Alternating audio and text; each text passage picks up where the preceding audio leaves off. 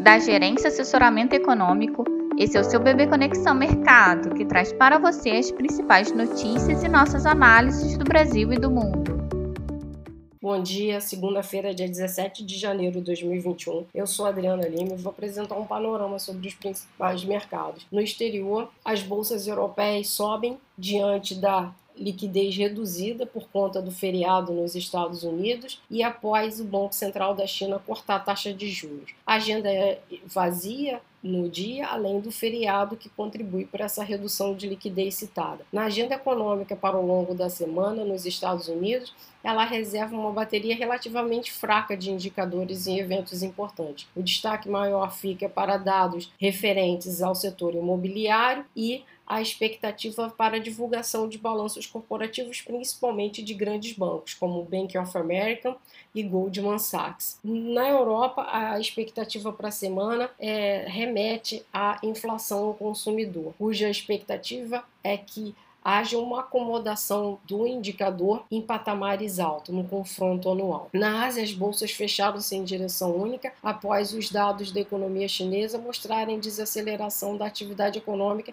devido aos surtos de Covid-19 naquela região e fraqueza do setor imobiliário no último trimestre de 2021. Diante desse fato, o Banco Central daquele país reduziu a taxa de juros de 2,95% ao ano para 2,85%, taxas de empréstimos de médio prazo de um ano. Na China, o PIB desacelerou de 4,9% no terceiro trimestre para 4% no quarto trimestre de 2021. Apesar da desaceleração, o resultado ficou acima das expectativas de mercado, que projetavam um crescimento de apenas 3,6%. Entre outros indicadores, as vendas no varejo caíram, ficaram abaixo das expectativas de mercado enquanto a produção industrial mostrou um desempenho um pouco melhor. Diante disso, a expectativa para o dia é que as bolsas europeias, que já ensaiam uma recuperação agora pela manhã, elas permaneçam nesse, movimento, né, nessa tendência, nesse viés ao longo de toda a sessão. As taxas dos treasuries não há negociação hoje, hoje devido ao feriado, e o dólar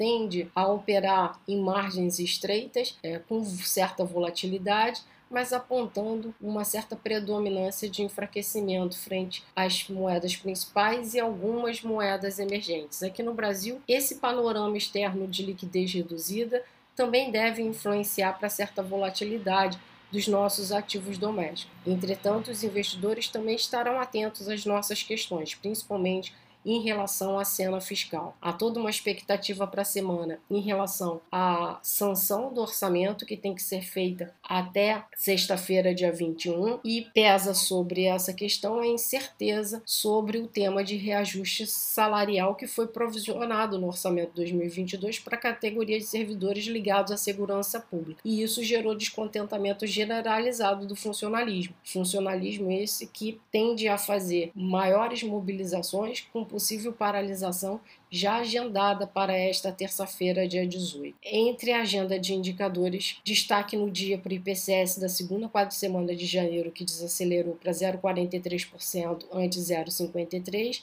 da semana anterior, e o IGP-10 de janeiro, que subiu 1,79, acelerando fortemente ante a deflação de 0,14 no mês anterior. E fica a expectativa para a divulgação do IBC, IBCBR de novembro, que deve mostrar crescimento marginal no mês, refletindo o bom desempenho, principalmente das vendas a varejo naquele período. Assim, a nossa expectativa é que o Ibovespa siga um ambiente internacional e possa desenvolver um quadro de valorização, mas o dólar e as taxas de juros tendem a apontar alta, observando principalmente com os investidores atentos e observando a questão fiscal local. Desejamos a todos um bom dia e bons negócios.